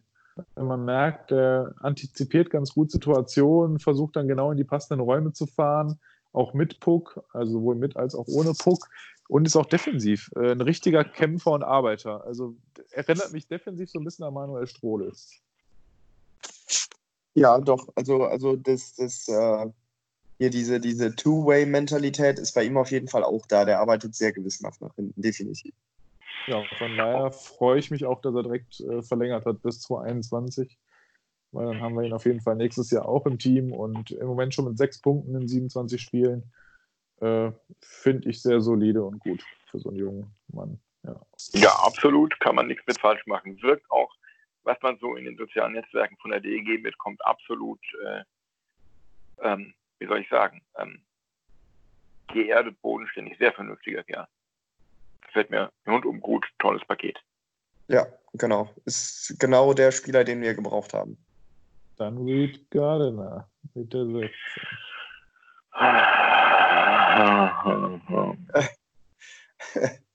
äh, ja, genau, genau, Milan. Also das, was du da aus, sagen wir, stöhnst, äh, das entspricht auch so ein bisschen meiner Gedankenwelt. Bei ihm stark angefangen, stark nachgelassen, hat am Anfang die Liga förmlich zerbombt.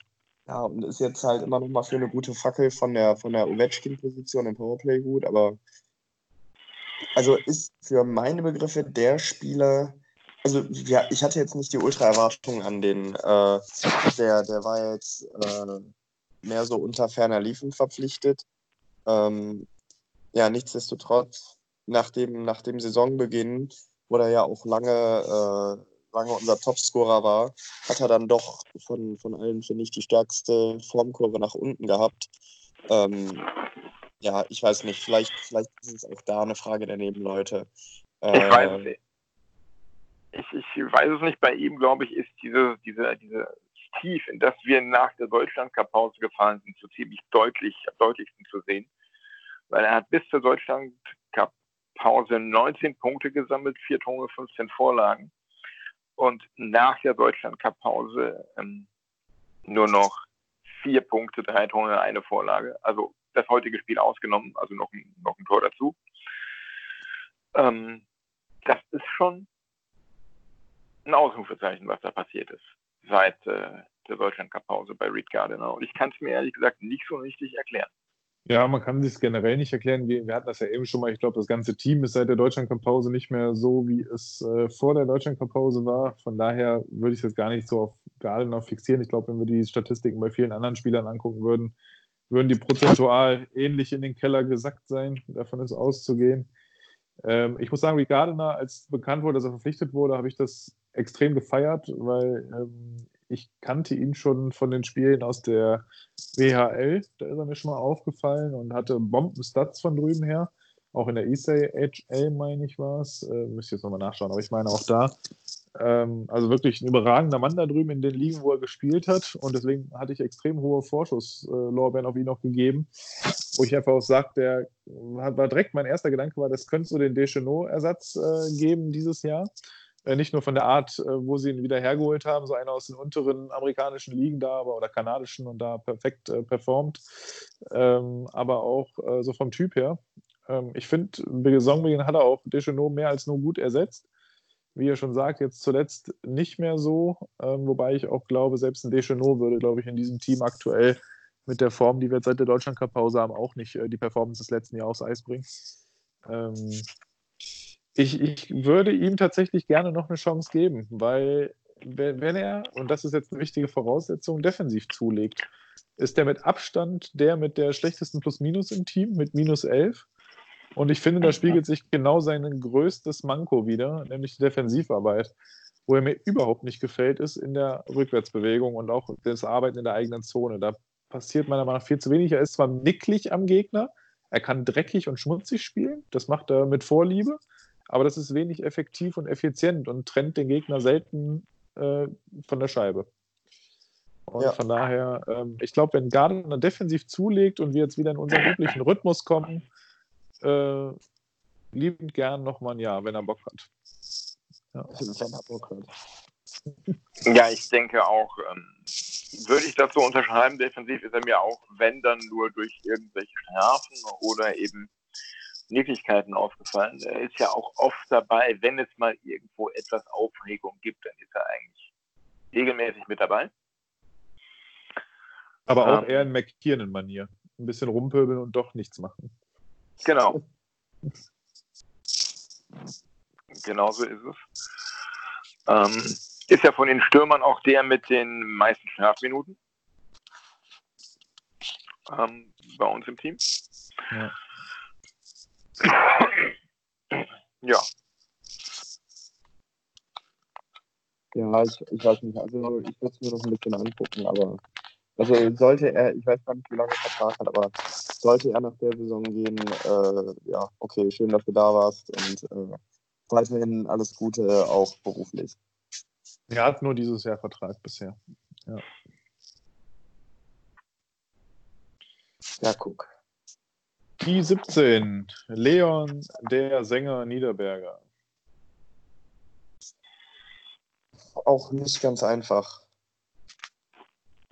stets bemüht. Fällt mir dazu ein. Ja, definitiv.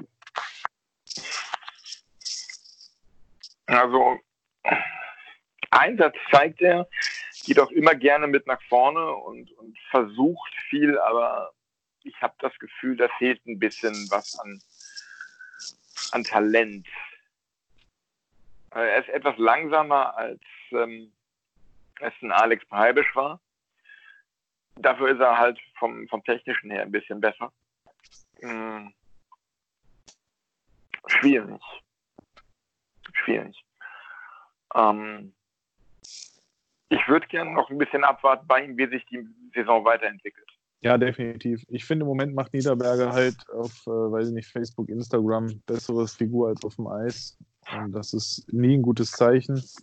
Ähm, ich glaube, der hat sich ein bisschen, äh, hat ein bisschen den Fokus aus Eishockey verloren mit der, der ganzen Gesangsnummer und äh, auch dem ganzen Social Media Kram. Äh, ist mein Eindruck einfach nur, es ist noch eine Unterstellung jetzt, aber ich glaube, da ist ihm einfach ein bisschen Fokus verloren gegangen und das merkt man jetzt auch auf dem Eis. Ich finde, die Leistung stagniert erheblich im Vergleich zu dem, was er schon letztes Jahr gezeigt hat. Ähm, und meiner Meinung nach droht er so ein bisschen zum ewigen Talent zu werden. Äh, so Art Diego Hofland, nur vielleicht ein bisschen erfolgreicher. Und äh, ich sehe Niederberger nächstes Jahr in der DL2. In Bad ja, das ist auch meine, meine Vermutung. Also äh, da gibt es Gleichaltrige, die, ja, wobei er ist ja, er ist ja nicht schlecht, aber er wird den Erwartungen, die er in der letzten Saison geweckt hat, einfach nicht gerecht. Das ist, das ist so mein Problem, das ich mit ihm habe, weil der skatet gut, der, der macht gut Druck, also der, der erzeugt richtig Druck auf den Gegner. Ist, glaube ich, für meine Begriffe einer unserer, äh, ja, nicht wirkungsvollsten, aber einer unserer ärgsten Vorchecker. Ähm, ja, alleine der Erfolg bleibt halt aus und äh, ob das jetzt dem, dem Gesangsthema geschuldet ist oder nicht, keine Ahnung. Ich würde halt auch gerne wieder mehr Eishockey-Schlagzeilen über ihn lesen, weil dass er singen kann, haben wir jetzt alle gesehen und jetzt darf er aber auch mal wieder eine Runde Eishockey zocken. Ja. Wollte Eder. gerade anfangen, nach der 17 kommt, äh, ja, ich, ich weiß gar nicht, kommt dann die 20? 19, Genau. 20, ja. Rob Collins ist ja nicht mehr. Ja, schade manchmal. Ja, Tobi Eder. Hm, hm, hm. Ja, es ist wieder so ein, so ein Fall für unsere U23-Klasse, für unseren U23-Jahrgang. Ähm, schön, dass er da ist, so für die Statistik, aber irgendwie reicht das für mich so in der Qualität nicht ganz, muss ich sagen. Ja, ich, Hängt die zwar äh, rein, scheint, scheint, scheint menschlich auch super ins Team zu passen, aber irgendwie, mir fehlt ein bisschen was. Ja, ich, ich weiß, was du meinst. Also auch heute habe ich den Eindruck, er ist gezwungenermaßen, aber ähm, die überragenden Lösungen präsentiert er nicht für jede Situation und ähm, also da hatte ich mir vom Namen ehrlich gesagt etwas mehr erhofft, als ich gehört habe, einer der Eder-Zwillinge kommt nach Düsseldorf, waren die Erwartungen doch etwas höher bei mir. Ja, also er stellt sich selber vor als Eder Tobi und genauso rückwärts sehe ich auch seine Leistung. Ähm, einfach, äh, ich habe auch deutlich mehr von ihm erwartet. Ähm, ich weiß nicht, woran es liegt, ob es an seinen Verletzungen liegt, die er jetzt auch erlitten hat dieses Jahr, die Ausfälle, die da waren. Ich weiß es nicht. Ähm, ich bin auch enttäuscht, muss ich sagen, von dem, was bisher da gezeigt wird von ihm äh, und bin jetzt mal auf das letzte, auf die letzte Saisonhälfte, weil ist ja nicht mehr ganz eine Hälfte, aber noch die letzten ausstehenden 20 Spiele, 21 Spiele, äh, bin ich mal gespannt, was er da noch aufs Eis bringt. Äh, er hat noch die Chance, mich noch zu überzeugen. Also bei ihm bin ich noch nicht so klar wie zum Beispiel bei Leon Niederberger, wo ich schon fest davon ausgehe, dass er nächstes Jahr nicht mehr DEL spielt. Ähm, bei Eder weiß ich nicht. Ich lasse mich jetzt mal überraschen, was die zweite Saisonhälfte bringt. Auch bei ihm gilt wie bei so ein paar anderen Spielern meiner Meinung nach das Thema äh, Reihenmitspieler. Der hat natürlich bisher wirklich äh, auch in den hinteren Reihen gespielt, die jetzt grundsätzlich nicht so in den Vordergrund äh, kommt. Und wenn man in der Vorbereitung schaut, da hat er sich ja auch dumm und dusselig gescored an der Seite von Luke Adam zum Beispiel. Ähm, ja. Ja. Der nächste bitte, das müsste dann sein, ähm, Patrick Busas, Ja. oh ja, Ja, ein und der nächste Influencer. Ja, Patrick Usas also, äh, ist natürlich mit dem Anspruch gekommen, nicht mehr vierte Reihe zu spielen, wie in Nürnberg. Äh, wollte ganz klar Reihe, äh, Reihe 3 centern. Ähm, dafür ist er meiner Meinung nach gut genug. Ich glaube, wir sind uns alle bewusst, dass seine 20-Tore-Saison in Augsburg äh, vor, vor vielen, vielen Jahren mehr Zufall war als alles andere. Oder das Ergebnis guter, harter Arbeit ist zumindest. Ähm, aber dass wir nicht so schnell eine 40-Punkte-Saison von Patrick Usas nochmal sehen. Allerdings, ähm, ich finde, als Rollenspieler ist er enorm wertvoll. Also er ist für mich eine der, der äh, absoluten Maschinen im Unterzahlspiel und äh, trifft viele gute Entscheidungen und kann halt die, die jungen Spieler heranführen. Ne? Ähm, deswegen, also ich, ich äh, finde, ich bin mit Patrick Busas, mit dem, was er bei uns leistet, auch ganz zufrieden. Könnte aber verstehen, wenn er irgendwann den Verein verlässt, weil er sagt, ich kann woanders DEL nochmal in der dritten oder zweiten Reihe sogar spielen, was ich ihm ehrlich gesagt auch zutraue. Jetzt muss ich nur mal kurz fragen, welche 40-Punkte-Saison meinst du? Äh, ich meine, Patrick Busas hat irgendwann zu Beginn seiner DEL-Karriere mal eine sehr starke Saison ja, gehabt. der, das war 2007, 2008. Da hat er 14 Ja, Tore, 14 stimmt, Assists gehabt, waren keine 28 40. Punkte. Ja, Genau. Genau. Und dann hat er, aber das muss man jetzt natürlich auch sagen, den schweren Autounfall gehabt. Ne? Wenn ich jetzt nicht richtig, äh, wenn ich nicht völlig falsch informiert bin, 2009, 2010 die ganze Saison nicht gespielt. Hat dann in Ingolstadt in 52 Spielen wieder direkt 20 Punkte auf die Kette bekommen und seitdem pendelt er irgendwo immer zwischen 5 und, was haben wir hier noch? Bei uns waren es jetzt zuletzt 10 Punkte. Äh, halt auch in einer defensiveren Rolle. Ich meine, damals in Augsburg, da als er noch das große Talent ja auch war, äh, hat er auch einen offensiven Part gehabt. Und jetzt, glaube ich, in den Teams in Nürnberg und bei uns halt immer als Defensivstürmer eingeplant. Ja, dann, dann Ja. habe ich leider gerade ein bisschen getan. Nee, ich, ich, möcht, ich möchte da nur den, den, den, den Autounfall und die Saison, die draußen war, bei ihm berücksichtigt wissen. um nicht gemessen zu werden an der Zeit davor, weil ich glaube, nach dem Schicksal, was er da erlitten hat, wieder ein Top-Leistungsniveau, auch auf diesem hohen Talentniveau, was er damals unbezweifelt un, un, hatte. Weil ich finde, ich erinnere mich noch an diese Jahre und da war es ein mega Name damals als einer der großen Talente im deutschen Eishockey.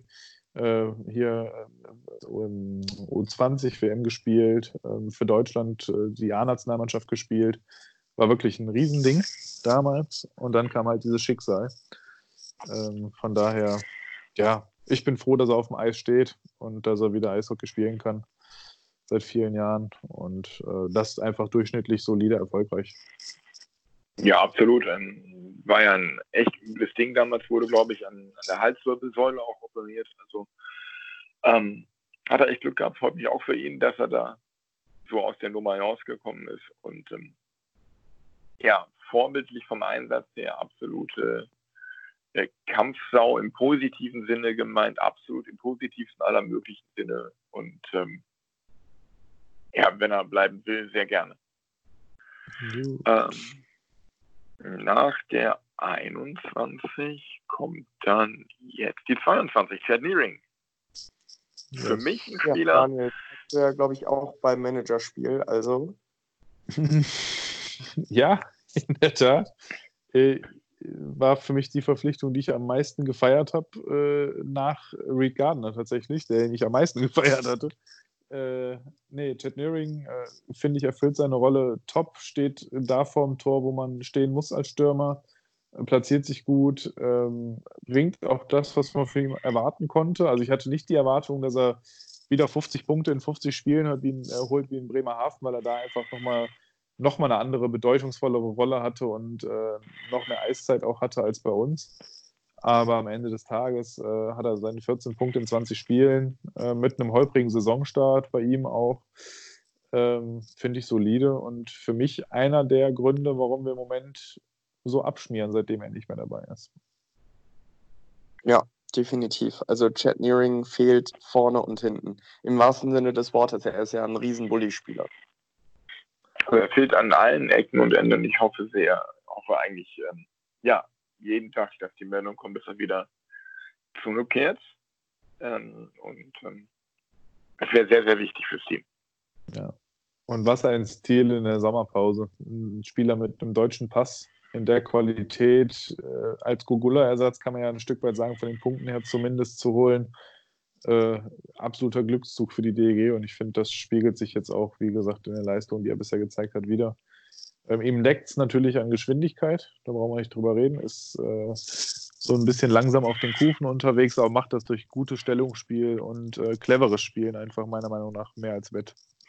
Ja, für, für meine Begriffe ist er auch einer der Jungs mit dem höchsten äh, Hockey-IQ, IQs in der Mannschaft. Also ähm, ich habe das äh, Interview recht aufmerksam gelesen, wo es darum ging, wie man ein guter Bully-Spieler wird. Und äh, der, der Junge weiß schon, was er tut. Also der, der hat äh, einen sehr, sehr großen Eishockey-Sachverstand. Und das, wie du sagst, Daniel, rettet ihm manchmal so ein bisschen den Hintern, wo, wo seine Beine nicht schnell genug sind, aber alles andere schon. Also ähm, für mich eine der, einer der klügsten Eishockeyspieler in der Mannschaft, äh, auch insgesamt eigentlich seit Rob Collins. Ja, das auf jeden Fall. Das sieht man auch bei, bei seinen Entscheidungen, die er trifft, bei, wie er sich bewegt, wie er sich positioniert. Ähm, zeugt das schon von einem sehr großen Hockey-IQ und ähm, ähm, ja, darf gerne bleiben. Bleibt er auch, hat der Vertrag. Ja. Bis 21. Gut, dann ist als nächstes, meine ich, Alexander Ehl, oder? Ja. Ja. Hm. Also kann ich nichts zu sagen. Habe ich jetzt ein paar Mal gesehen. Äh, wirkte recht fleißig, recht motiviert. Äh, ist, glaube ich, relativ fix auf den Kufen, aber mehr, mehr kann ich dazu auch noch nicht sagen. Ich auch nicht. Also. Ich glaube, der kommt in Summe jetzt auf knapp 23 Minuten Eiszeit oder so, 7,44 auf drei Spiele verteilt im Schnitt. Dann sind wir so bei 3, 23, 24 Minuten Eiszeit, die er bisher hatte. Ähm, nein, ich denke auch, hier kann man nichts bewerten bei den drei Spielen, die er gemacht hat. Das ist, äh, weil er eben dann auch so wenig auf dem Eis stand. Anders als bei Hane, der auch nur vier Spiele hatte, aber da hat er halt mal viermal 60 Minuten auf dem Eis gestanden, da sah man dann schon was. Äh, wüsste ich jetzt nicht einzuschätzen. Flink auf den Schlittschuhen, das ist mir in Erinnerung geblieben. Ja, genau. Aber sonst ähm, zu wenig Eiszeit, um ihn wirklich äh, bewerten zu können. Ja. Genau. So, dann ist Barta. Unsere 29, unser jetzt wieder Capitano. Für mich damals eine interessante Verpflichtung. Äh, ist, glaube ich, in der Saison gekommen, wo Christoph Kreuzer noch Trainer war. Ähm, ist damit auch gar nicht zurechtgekommen mit zwölf DL-Punkten. Das ist, glaube ich, die Hälfte von seinem sch schlechtesten Wert. Nee, der hatte, einmal hat er noch 16 Punkte nur bei Berlin gehabt, aber da war der, das war noch eins seiner jüngeren Jahre. Ansonsten ja immer solide über 20 Punkte gehabt, äh, dann richtig geschwächelt bei uns und hat sich dann einfach wieder super rangekämpft. Also hat jetzt aus 31 äh, Spielen 25 Punkte, davon allerdings 21 Assists und das erzählt schon eigentlich die ganze Geschichte von Bartas Saison. Schießen, nicht schießen. Alex Bartha trifft sehr, sehr zuverlässig die falsche Entscheidung. Anders als letztes Jahr. Ja. Auch heute gesehen in dieser 5 gegen 3 Überzahl gegen Schwenningen, als er schießt, obwohl sich da gerade vor ihm ein Schwenninger in den Schuss schmeißt. Mhm war nicht die cleverste Entscheidung in der Situation. Ja, also Bartha dieses Jahr tatsächlich meiner Meinung nach auch einer mit ganz, ganz vielen unglücklichen Entscheidungen, vor allem auch schon extrem oft genau dieser Schuss, der auch am Tor vorbeigeht, die lange Bandecke durch und dann raus in Situationen, wo er gar nicht hätte absolut nicht schießen müssen, weil wir eigentlich noch andere besser postierte Spieler hatten oder welche mit einer besseren Schussbahn, wie auch immer. Und er hat einfach ein bisschen auch, was die Schüsse angeht, die Seuche am Schläger. Und ich glaube, er will auf Biegen und Brechen diese Situation irgendwie verändern. Ich glaube, ja, das, er will das wollte ich auch. Zwang und alles äh, unbedingt immer die Bude machen. Ähm, das wollte ich auch gerade sagen. Mehr. Das ist mein Eindruck, ist, dass er da versucht, irgendwie die Wände zu erzwingen mit aller Gewalt und dabei dann, ähm, ja, dass sein Ehrgeiz ihm da ein bisschen im Weg steht und ihm da vielleicht ja. etwas Lockerheit gut tun würde. Und wie gesagt, er der zweitschlechteste Spieler im Team, was die Plus-Minus angeht, mit minus 6. Ich muss mich, glaube ich, korrigieren. Ne? Ich glaube, Novak war gar nicht Kapitän, sondern Bartha. Novak nur Assistent. Ne? Ich habe das glaube, ja. gerade eben ein bisschen durcheinander gewürfelt. Ja, also Bartha ist der Kapitän, deswegen äh, alles gut. Aber ja, geht natürlich mit Einsatz, Kampfbereitschaft, Wille und so weiter immer voraus, brauche ich nicht drüber reden. Der gibt bis, bis zur letzten Sekunde immer alles, äh, findet auch, wie ich finde, mal toll ehrliche Worte, wenn er mal interviewt wird nach dem Spiel nimmt da kein Blatt vor den Mund. Ähm, das, das gefällt mir an ihm, dieses offene, ehrliche, direkte. Ähm, manchmal, wie gesagt, meiner Meinung nach ein bisschen too much und too egoistisch. Ja, und äh, was, du, was du gerade sagtest, Daniel, dass er auch falsche Entscheidungen angeht, was äh, hilft, was Schlüsse angeht. Ähm, vor dem heutigen Spiel hat er 133 Mal geschossen, aber nur 69 Mal gegen der Puck auch irgendwie in Richtung Tor und die anderen äh, 64 äh, Mal dann am Tor vorbei. Das, das ist es. genau das. Ja, und hatte, äh, hat im Moment eine Schussstatistik von äh, 5,6 Prozent und eigentlich kann man bei einem Stürmer mal von 8 bis 12 Prozent ausgehen.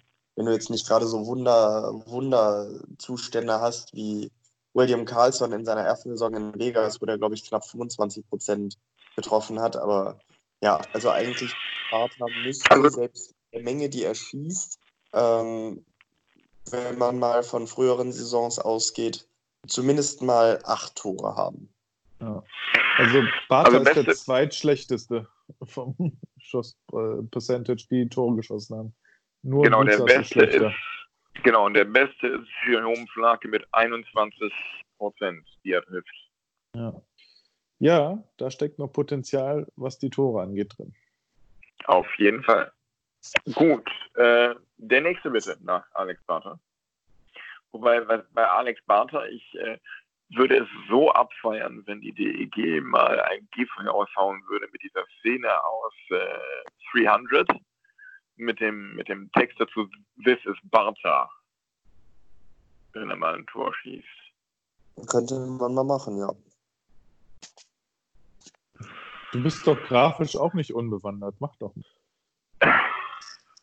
Ich guck mal, ich schau mal. ja. Ich glaube, da Ähm. machen wir jetzt einen kleinen Nummernsprung ne? auf die 39. Ja, Viktor Svensson. Ja. Wie sieht der nochmal aus, äh, André?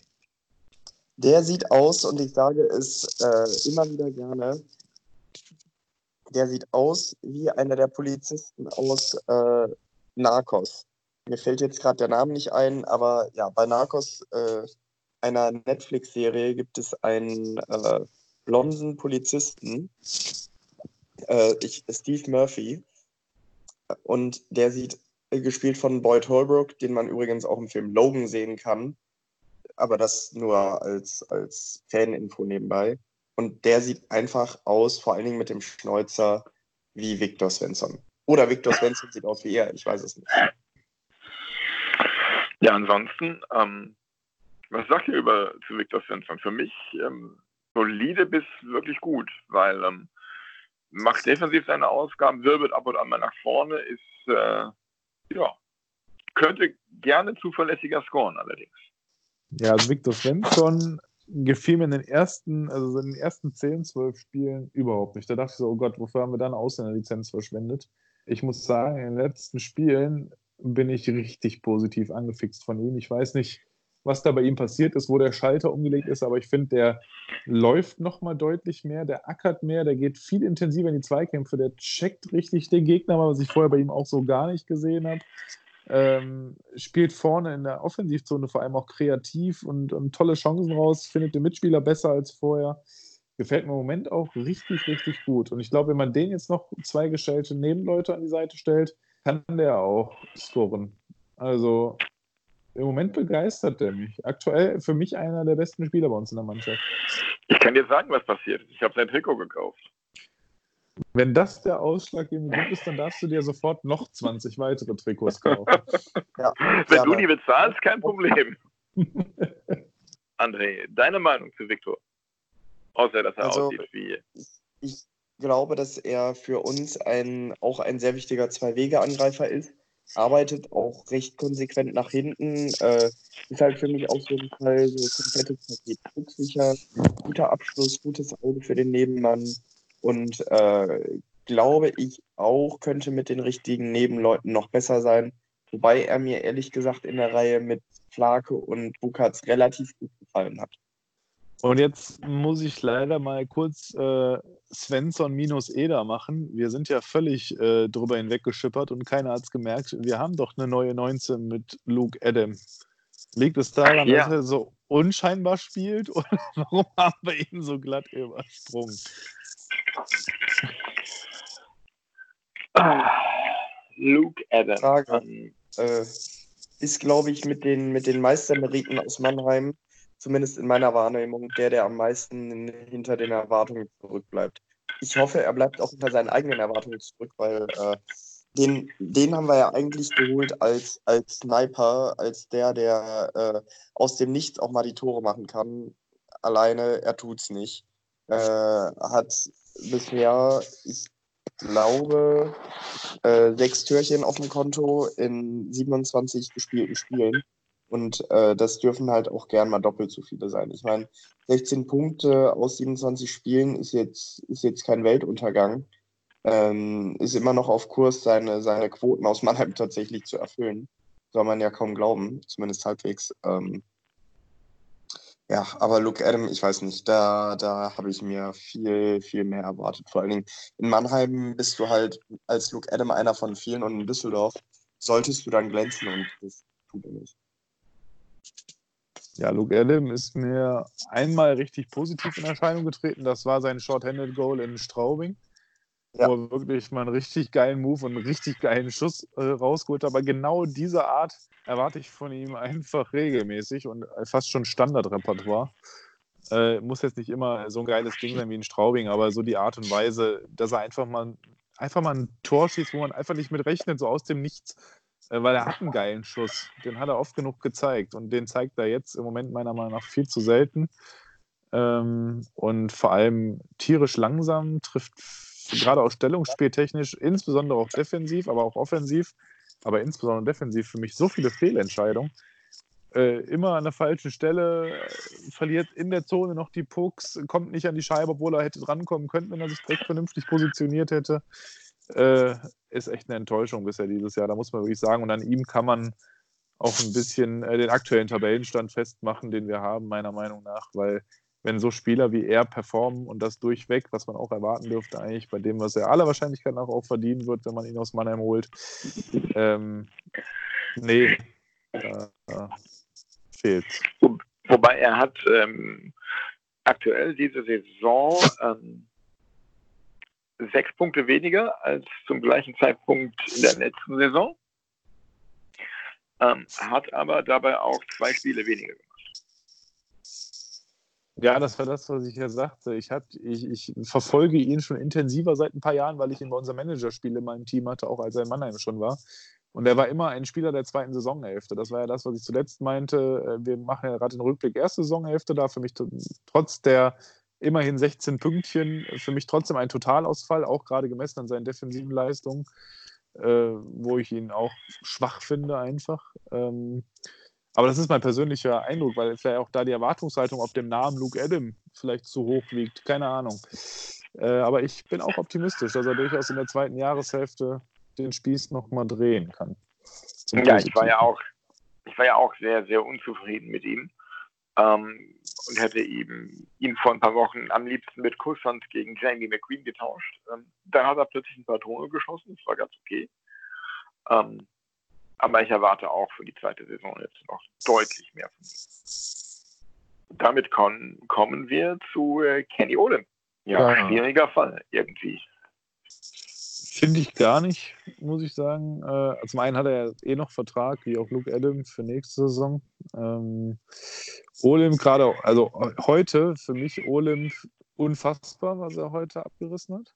Äh, also heute waren eines der besten Spiele für mich, die er bisher im DLG-Trikot gemacht hat. Was der heute, mit welcher Power und Energie der heute durch die Abwehrreihen der Schwenninger marschiert ist, äh, ich weiß nicht, äh, der muss richtig gut letzte Nacht Spaß gehabt haben.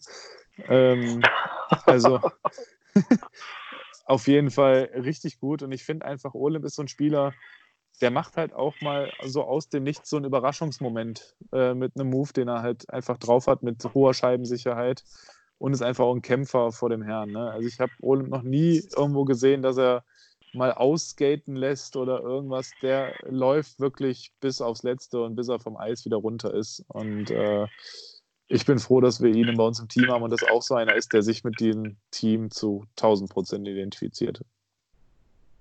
Ja, den, äh, also allein, dass, dass ein Spieler seiner Qualität äh, Über- und Unterzahl spielt, spricht, glaube ich, Bände.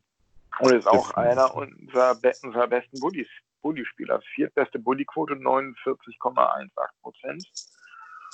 Ähm, ja gut, den besten Bully-Spieler ähm, kann man getrost vernachlässigen, weil er hat nur drei gespielt und zwei davon gewonnen, Jerome Flake. Ähm, aber ne, die anderen, die davor sind, das sind nur Chad Nearing und Victor Svensson mit jeweils äh, über 50% Quote. Ist ein Bully-Spieler, der weniger als 50% hat, ein guter Bully-Spieler? Ja, gute Frage. Ich würde sagen, nein. Nein.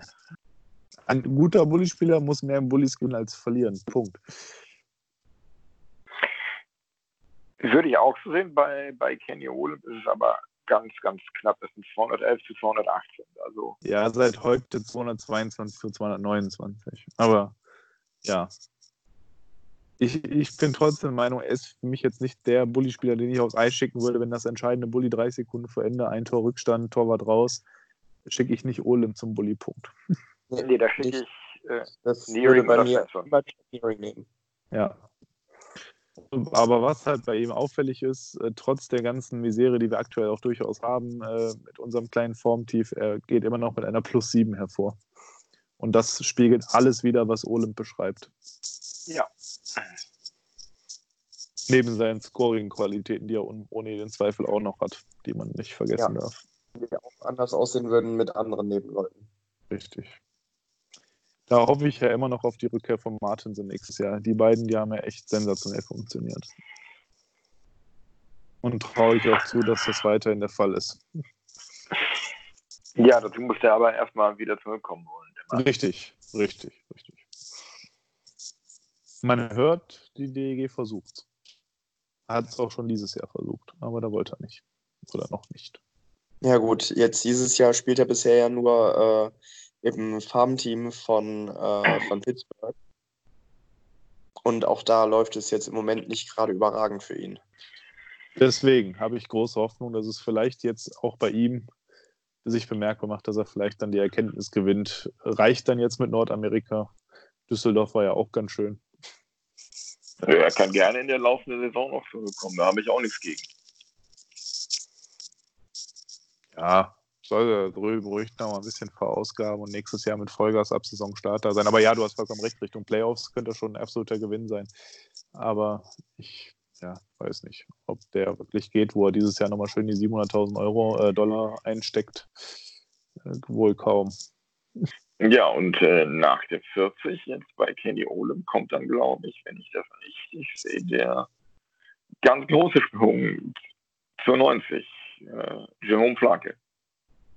Trifft im Moment gefühlt jedes Spiel einmal und äh, 13 Tore bisher. Ja, Flake macht genau das, was er gemacht hat, bevor er nach München gegangen ist, nämlich ein richtig guter, solider Scorer deutscher Natur zu sein. Richtig. Ähm, dazu mit einer unglaublich guten Schussquote. Nimmt nur gute Schüsse, die eine hohe Chance haben, reinzugehen. Hat dann über 20 Prozent seiner Schüsse, die, die er abgibt, gehen halt auch rein. Macht er nichts falsch mit in dieser Form. Absolut. Nee. Jerome Flake, den, den brauchen wir im Moment. Also im Moment ist er unsere Lebensversicherung. Und ich bin einfach richtig happy, dass er noch ein Jahr Vertrag hat, weil in seiner jetzigen Form und wenn der Vertrag auslaufen würde, äh, bin ich überzeugt, dass da wieder das ein oder andere Team dran wäre. Jetzt mal München los, losgelöst, aber ähm, wird schwer werden, ihn zu halten. So haben wir ihn definitiv noch mal ein Jahr sicher und das ist gut für uns. Und ich glaube, der fühlt sich auch wohl in Düsseldorf. Ich glaube, der identifiziert sich auch richtig mit dem Club, habe ich das Gefühl. Weil man ihm einfach den Rücken gestärkt hat in der Zeit, wo es bei ihm jetzt verletzungstechnisch schwer war. Ich glaube, der dankt es gerade ein bisschen und gibt was zurück. Ja, durchaus. Das waren sie, glaube ich, unsere Jungs. Ja. Wollen wir noch kurz die Reihen diskutieren oder wollen wir uns das für die nächste Folge aufheben? Ich meine, wir haben jetzt ja schon wieder eine satte Zeit auf der Uhr. Ich glaube, das heben wir für die nächste Folge auf, Eben. Ja. weil wir sind jetzt schon wieder bei anderthalb Stunden. ja. Habt ihr noch irgendwas an Themen? Nee, ich, ich würde halt sagen, summa summarum ist die DEG ja solider aufgestellt, aber äh, so die, die Unterschiedmacher suchen wir noch. Und wir haben es ja vor der Saison gesagt, äh, uns, uns Fans wurde halt gesagt, ja, wir wollen die Verantwortung auf mehrere Schultern verteilen. Ähm, und das funktioniert halt so mittelmäßig gut, meiner Meinung nach. Du hast eigentlich gut gesagt, weil das Problem scheint mir zu sein, dass zu viele Spieler zu lange unter ihren Möglichkeiten bleiben diese Saison. Das, das funktioniert einfach vorne und hinten nicht. Ähm, dazu ein meiner Meinung nach nicht unbedingt optimal passendes System, was zu anfällig ist für ähm, das einfach nicht stabil durchgespielt werden kann, weil es zu anfällig ist für Einflüsse von außen durch andere, äh, ja, durch, durch, durch den Gegner, das zu leicht ins Wanken gerät. Und äh, ja, dann kommst halt an, wo du jetzt bist und musst gucken, dass du irgendwie noch das Heimrecht in den Pre-Playoffs Pre bekommst, statt Ja. irgendwie das Heimrecht in der ersten Playoff-Runde zu haben. Ja, äh, klar. Sehe ich, sehe ich genauso wie du. Ich glaube, am Ende des Tages ähm, steht uns trotzdem noch ein ganz glorreiches Saisonfinale bevor. Denn äh, ich glaube, diese aktuelle Situation mit vielen Verletzten, Mannschaft äh, schweißt sich so ein bisschen zusammen. Man merkt meiner Meinung nach auch in den letzten Spielen so stimmungstechnisch, da wächst was zusammen. Äh, zwischen Mannschaft und Fans. Und äh, ich habe das Gefühl, das könnte genau jetzt diese Phase sein, die jetzt so schwierig ist, die uns am Ende des Tages äh, als großer äh, Wendepunkt dieser Saison noch äh, bevorsteht, dass man sagt, da ist die Mannschaft zusammengewachsen und seitdem ist jedes Spiel bis zum letzten gefeitet und man hat als Einheit zusammengestanden. Ähm, sagt im Moment mein Bauchgefühl. Das habe ich heute noch während dem Spiel gesagt äh, zum Kumpel neben mir dass ich der festen Überzeugung bin, das im Moment ist jetzt die Phase der Saison, wo sie entscheidet, wo die Saison hingeht. Entweder wir schweißen gerade so zusammen, dass wir jetzt richtig durch die Decke gehen und nochmal richtig erfolgreich werden dieses Jahr, was jetzt nicht heißt Meisterschaft, ich will jetzt nicht hier um Gottes Willen, äh, aber dass wir die Playoffs schaffen und auch eine gute erste Runde spielen. Oder eben jetzt kollabiert und äh, wir kämpfen noch so gerade mit Hängen und Würgen um die Pre-Playoffs. Ganz entscheidende Phase aktuell, meiner Meinung nach. Ja, das äh, ja. Hat man ja vor ein paar Jahren mal bei Ingolstadt gesehen. Da lief es ja auch wirklich ganz übel. Ähm, bis, bis zum Januar hin. Und dann hat das Team ja einen Lauf daraus gehauen, inklusive der Meisterschaft hinterher. Ähm, ja, vielleicht, vielleicht kommt es tatsächlich so, dass, äh, dass das eben das ist, was die, was die Mannschaft braucht. Ich meine, äh, ich habe es jetzt in meinem privaten Umfeld auch schon erlebt. Wenn du auf einmal nur noch äh, mit einer Resterampe beim Training sitzt, ähm, dann schweißt das halt auch zusammen. Ne? Ähm, das, das kann eine Mannschaft auch mal nach vorne bringen. Allerdings darf man auch äh, die physische Komponente nicht vergessen. Irgendwann kannst du das nicht ausgleichen, egal wie fit du bist. Wenn, wenn mehrere Spieler nicht bei 100% sind, ist irgendwann niemand mehr bei 100%. Du kannst es nicht so lange ausgleichen, vor allen Dingen nicht in der Phase, wie wir sie jetzt haben, äh, mit, mit Spielen im Zweitagesrhythmus. Deswegen ist aber das Gute ja zumindest, dass zumindest äh, hier, wie heißen so, Huss und äh, Urbohm schnell wieder zurückkehren werden, äh, sodass unsere Verteidigung wieder so ausreichend aufgefüllt ist, dass wir wieder mit sechs Verteidigern antreten können. Und das ist ja schon okay. Fürs Erste wäre das auf jeden Fall sehr wichtig, ja. Da äh, sehe ich auch im Moment die größte Baustelle. Das wird am Montag gegen Wolfsburg auch ein richtig dickes Brett. Ja. Ja, cool. Ja. Fand ich gut. Ja, war nicht schlecht. Bin ich mal gespannt auf unsere Reihendiskussion, die sich dem anschließt. Das wird auch nochmal spannend, glaube ich. Das auf jeden Fall, ja.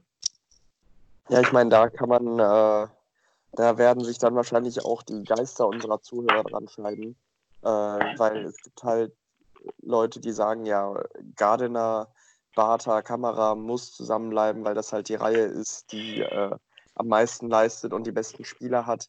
Ähm, Novak, Ebner müssen zusammen verteidigen, weil sie das schon seit Jahr und Tag zusammen tun. Ähm, ich, glaube, ich glaube, da können wir mal ein, äh, ein bisschen auf den Busch klopfen.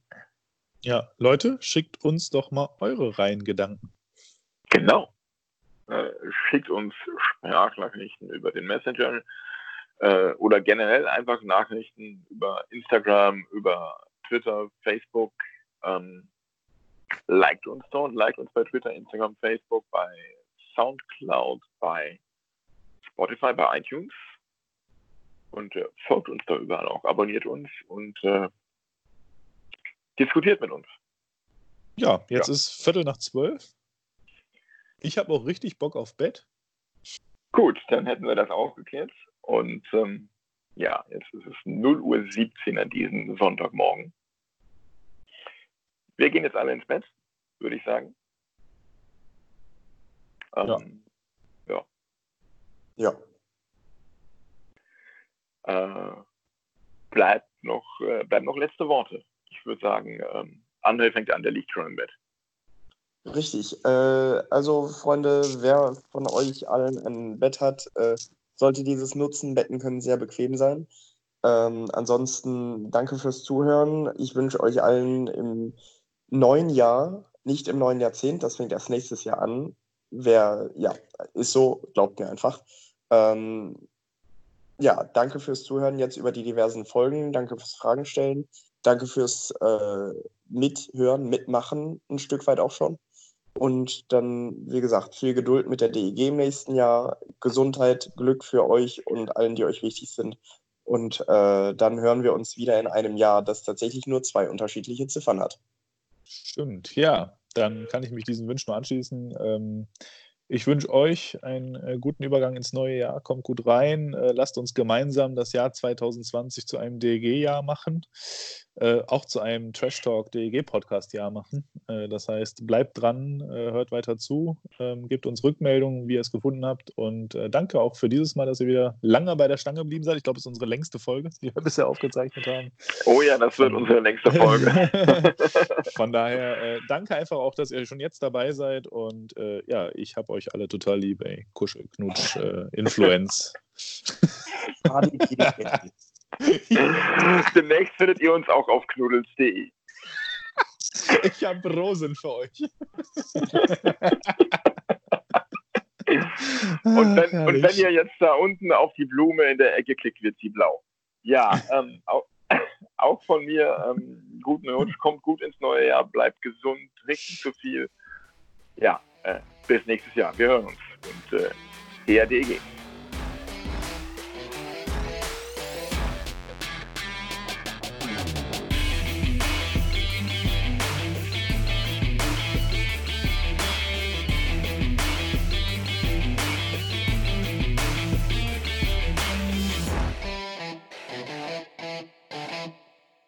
a fucking complex scandal.